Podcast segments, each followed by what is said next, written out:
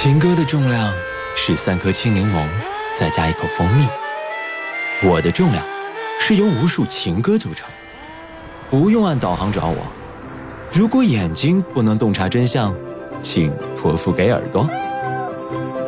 原味音乐，不眠时间，晚间十点准时起航。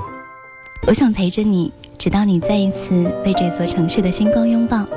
晚上的十点钟，欢迎你来到今天原味音乐不眠时间。很多人在不快乐的时候，会在情歌当中找到安慰，而更多的人呢，会在文字当中找到一盏灯。今天晚上我们特别邀请到的是百万畅销书作家啊吕辉老师，灰姑娘做客节目，和大家分享她最近的心情和最近的创作。我们先有请她来跟大家打个招呼。Hello，大家好，我是吕辉，灰姑娘啊。那很多人是从《一切都是最好的安排》这本书知道我的，那今天也是带着我的新书来到了这里，很高兴在这里跟大家见面。嗯，其实我每每想到你的文字，都会觉得你是一个非常非常温暖的人。谢谢。对，包括之前的书，比如说《一切都是最好的安排》啊，这世界偷偷爱着你，就感觉哇，你应该是一个对这个世界充满了很多爱的人，是吗？是，确实是这样。因为，呃，当你写书的时候，其实最主要的是表达你内心真实的情绪。呃，你表达或者是呃你的真实情绪如果不一致的话，其实是没有办法延续这么多书的。嗯，我想这可能就是为什么很多的读者会从你的文字当中感觉到温暖。谢谢。这是第一次来到武汉吗？呃，不是第一次，因为武汉我其实还蛮熟悉的，来过好几次，还吃过热干面。我们要不要学一句武汉话？好呀，好呀，好呀。嗯，用武汉话跟大家打个招呼，就是武汉的朋友，你们好。武汉的朋友，那么好。哎呀，你超有语言天赋，真的吗？对。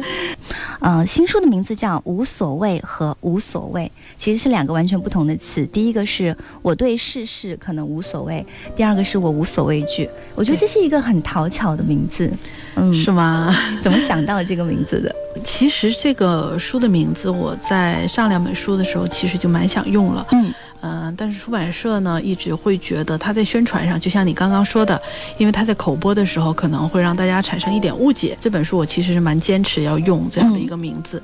呃，因为我会觉得，呃，人生中其实最重要的一种态度是活得明白。那我在这些年，我可能接触的人也好，朋友也好，呃，他们中让我觉得活明白、想清楚的那些人，他们的生活态度无非两种：一种是无所谓，那一种是无所畏惧。呃，所以我觉得，不管是活到了人人生中任何一这两种状态中的其中一种。我觉得都是非常聪明的人，而且非常懂得知道自己要什么的人。我希望能把这样的一种生活态度传达给大家。也就是说，生活中那些细枝末节不重要的东西，我们完完全全可以忽略掉，让它无所谓。但是，如果是你人生中的理想、你的梦想、你毕生所求的话，我希望大家是无所畏惧、勇往直前，也就是抛弃细节，然后直奔主题，这样子。嗯，难怪大家会说你是陪伴九零后、零零后成长的一位暖心作家，是吗？那这样说我还蛮开心的。对，那这本书当中呃，如果呃要用两个形容词来形容一下的话，你会挑什么样的词呢？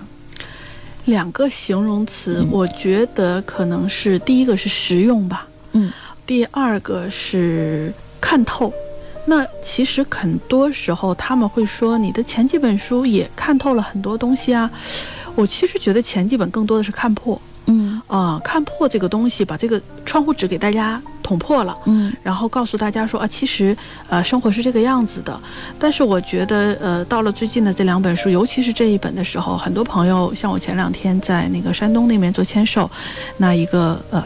真的是老读者了，捧着我的所有的书过来，他就说：“我觉得你的文字从最一开始的这种啊，让我知道这个事情的真相，到现在你其实是告诉我这件事情应该怎么做。那在我人生中的很多症结的这个关键点上，你来跟我讲这件事情，呃，就是这样去做的时候，其实对我有特别大的帮助。甚至在当下，我如果没有看书，但是我在遇到这件事的时候，会突然想起来说：，哎，好像灰姑娘有讲过说。”这件事情其实可以这样处理。他说：“其实我觉得你是越来越实用了。”对我倒蛮喜欢这样的一个评价。嗯，也许这个实用其实是在某种程度上带大家走出了自己人生的那个幽暗的森林。嗯，谢谢谢谢。我我希望说，呃，每一本书我其实都是这样一种状态。我不希望，呃，不觉得这本书它是一本啊多么的就在大家眼里看起来多么高不可攀的书。哪怕这本书里的某一篇故事，或者是某一段话，它能帮到一个人，我觉得就是我想要的。你不需要，或者是我不需要，不代表在这个世界上此此时此刻真的完全没有人需要。嗯，那需要的那个人，可能他真的就在那一个瞬间，他需要那一根稻草，他需要那一盏灯，一点光。就够了，也许他就会从他的那个泥沼里，他会找到一点他的希望，然后他会愿意爬出来那一下。我觉得哪怕能够帮到一个人都是好的。嗯，特别好。那待会儿音乐之后呢，我们就一同来点亮这盏灯，一同来走进这本书。谢谢。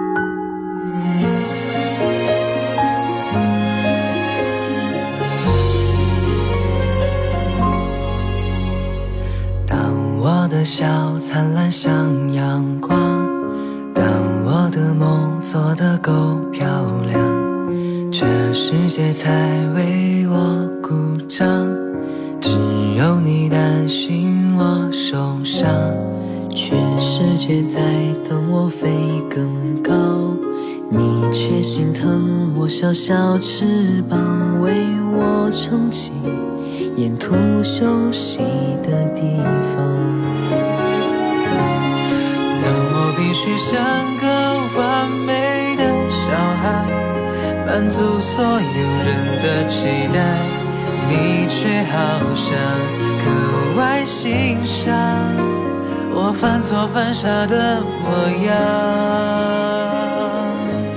我不完美的梦，你陪着我想；不完美的勇气，你说更勇敢；不完美的泪。你笑着擦干，不完美的歌你都会唱。我不完美心事，你全放在心上。这不完美的我，你总当作宝贝。你给我的爱也许不完美，但却最美。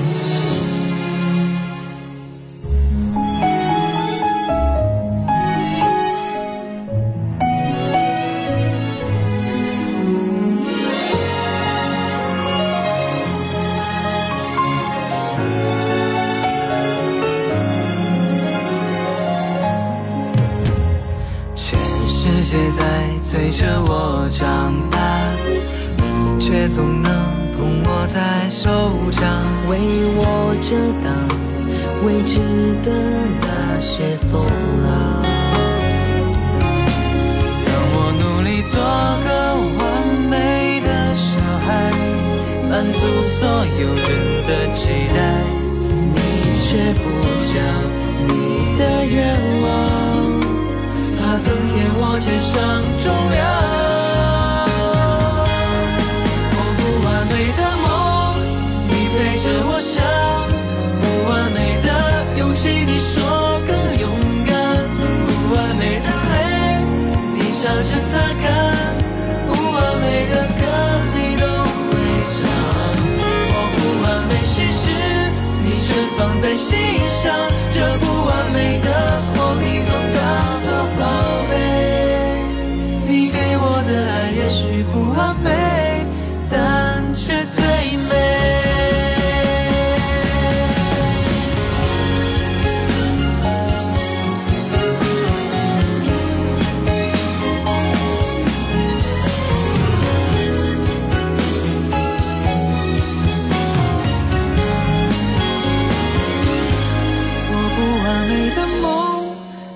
陪着我想不完美的勇气，你说更勇敢。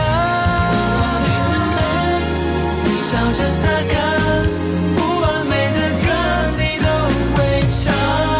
我不完美心事，你全放在心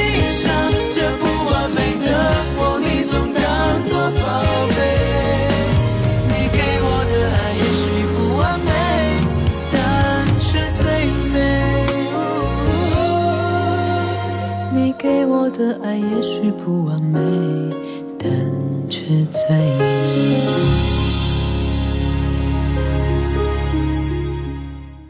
欢迎大家在晚上的时光继续来关注到今晚的原味音乐。我们在今天节目当中非常特别邀请到的是百万畅销书作家，陪伴大家成长的灰姑娘吕辉做客节目，再一次的欢迎你。Hello，大家好，又是我，我又我又在这里跟大家见面了。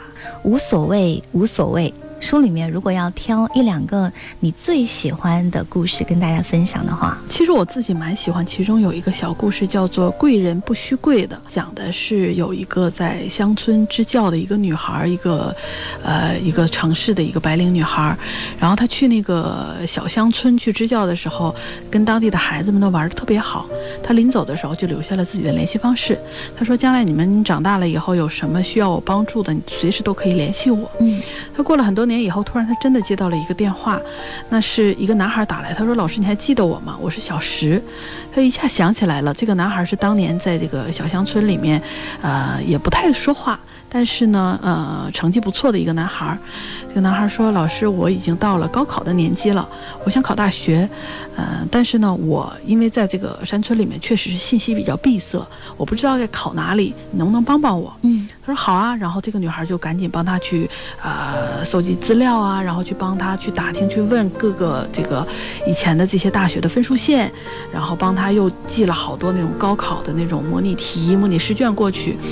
这个男生呢也非常争气，就是两个人商量着就报了一所这个很有名的师范大学，就真的考上了。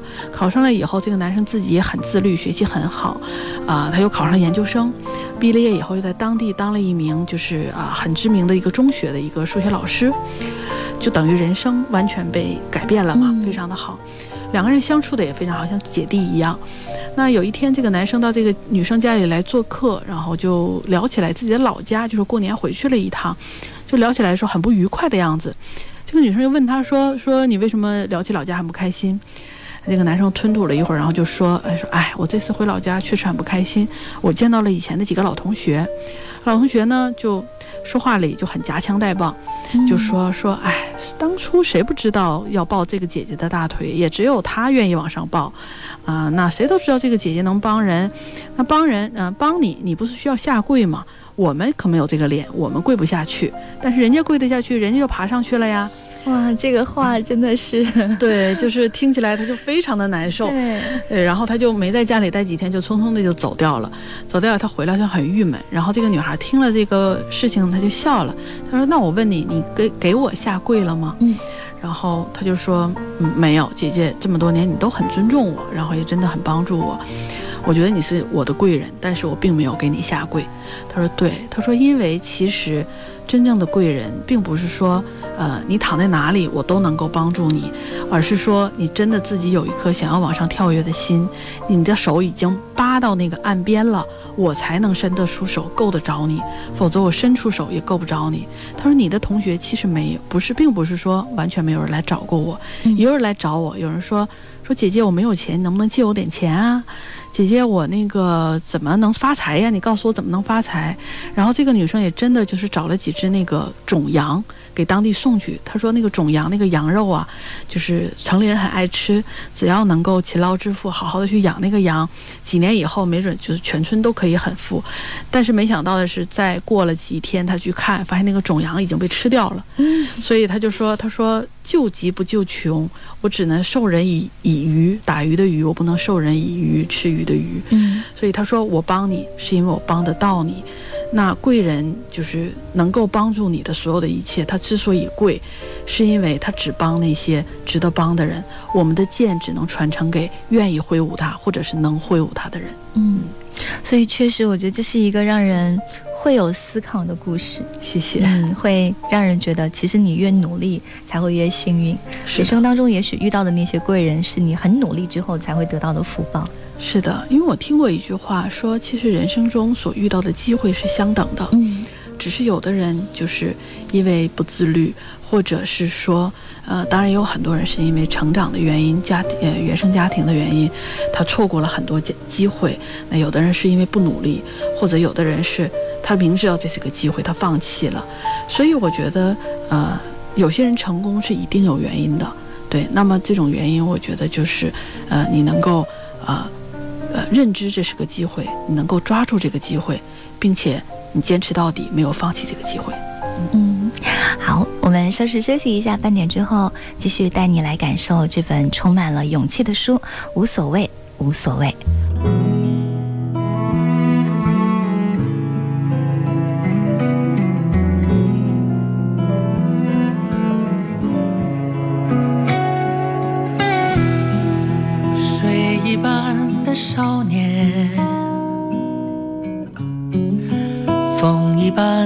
그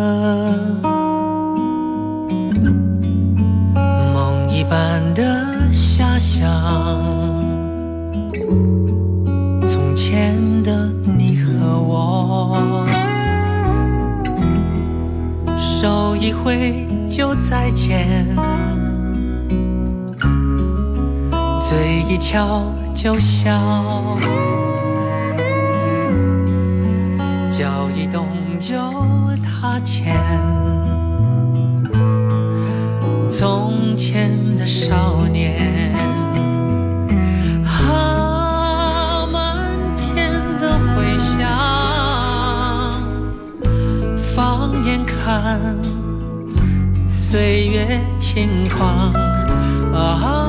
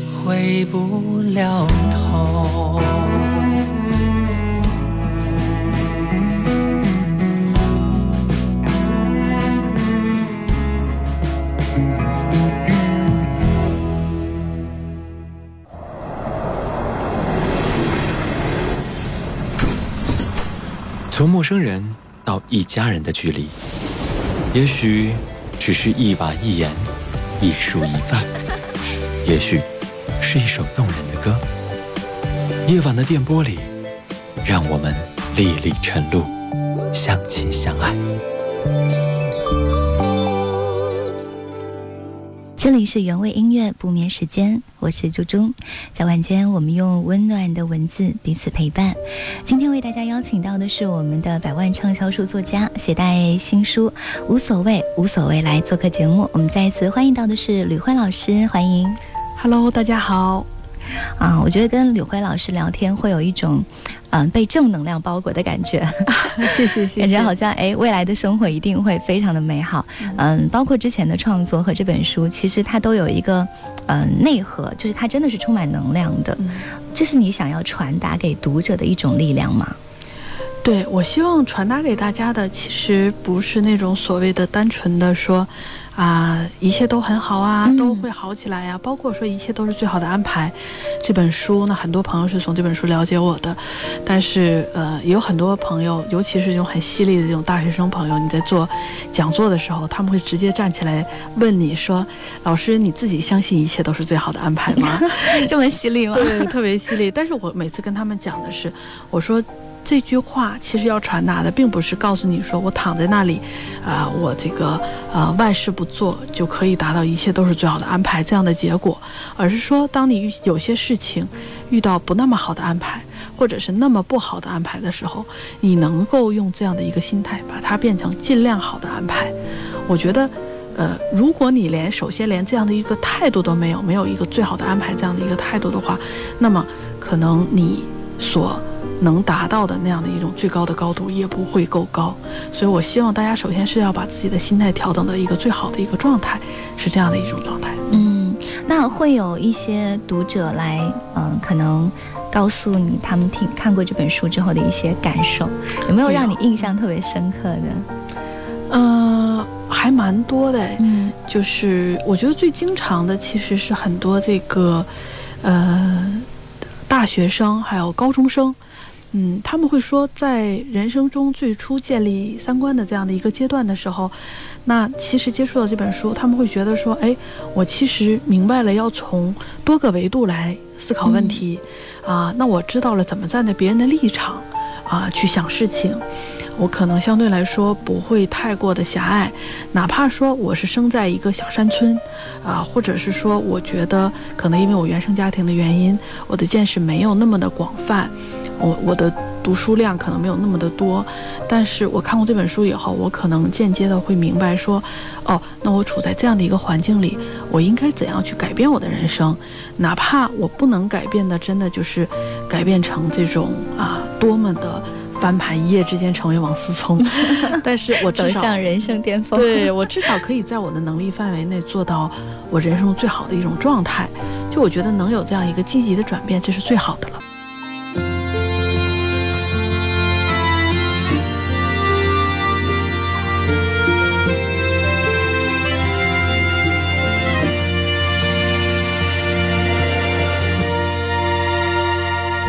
某个清晨，回望我一生，活得虽认真，却微笑如真。想要唱首歌，去唱够别人，最后却是我满脸泪痕。早告别青春。我成了别人经历的时代，已如此陌生。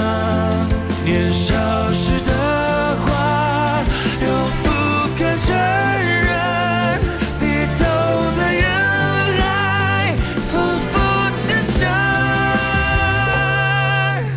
我的一半人生，要当就像只风筝。如果命运是什么又是我的生？我的一半人生，冷暖就让我自己过问。有热爱，有恨，有未知的前程。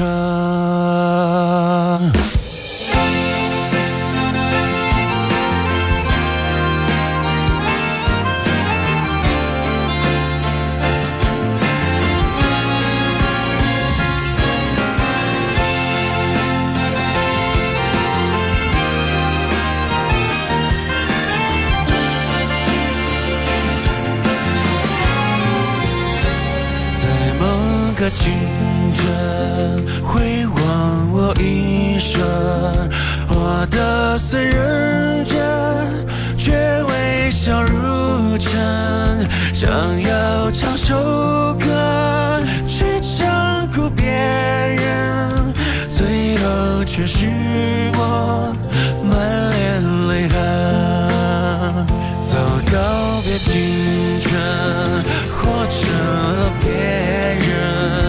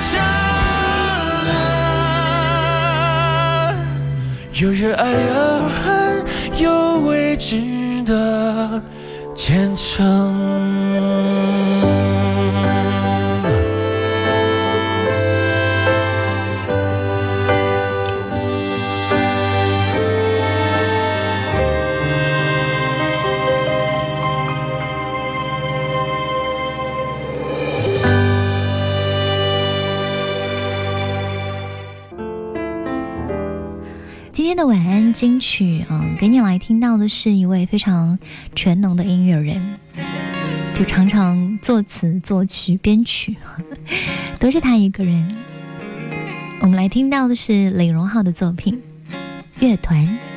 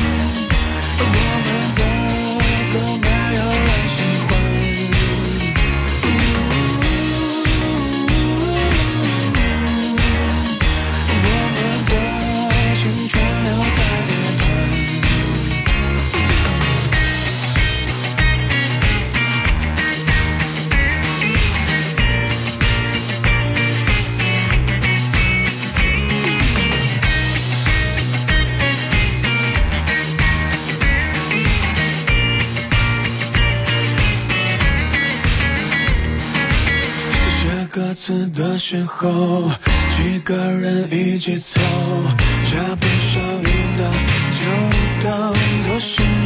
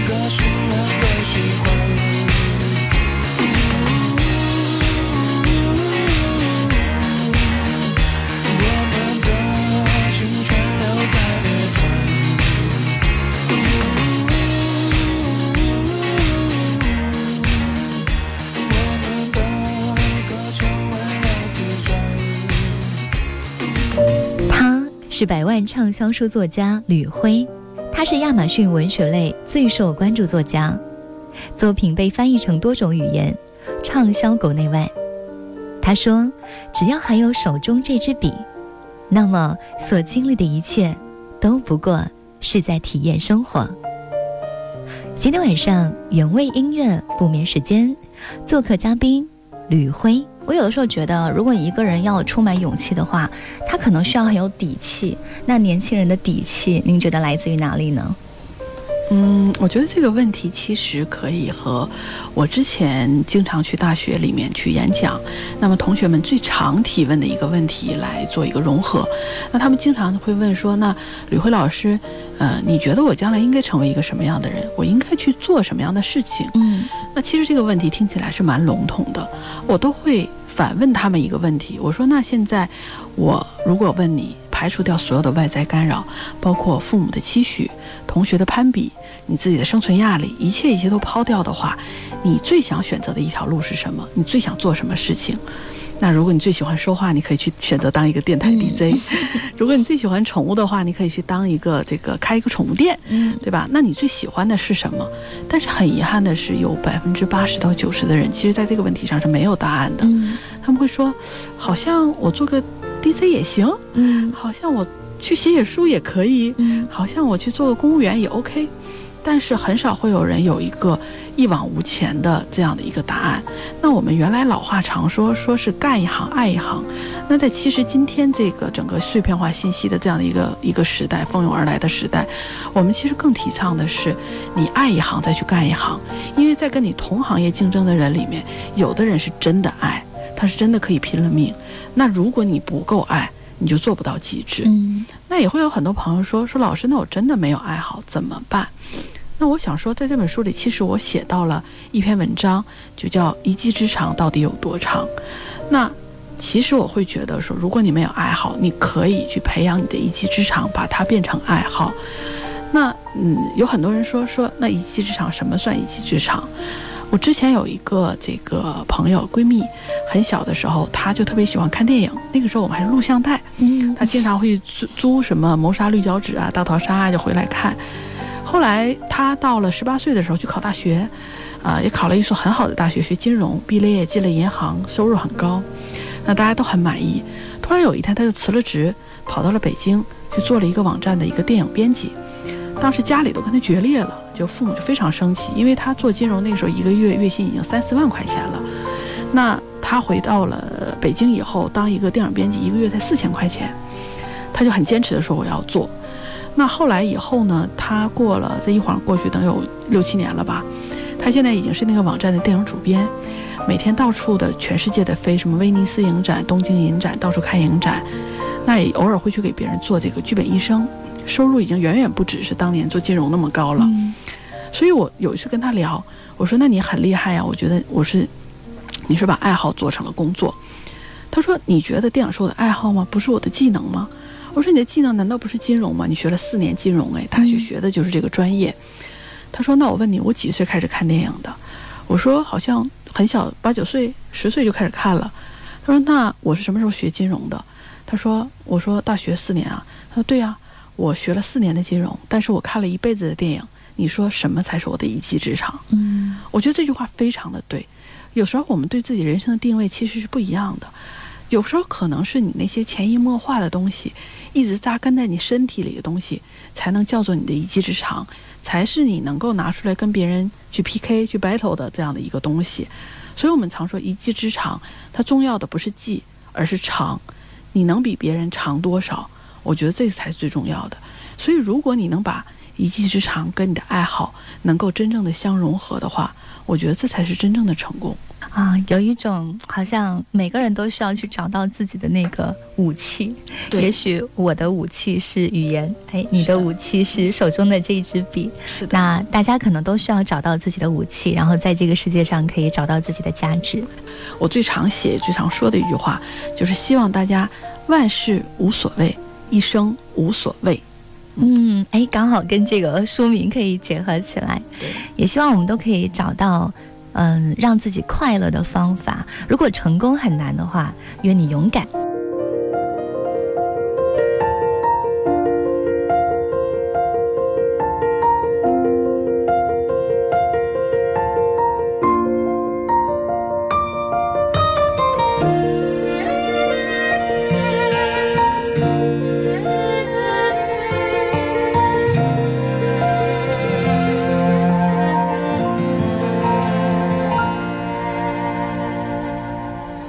时光雨洒落在你我心里消失了感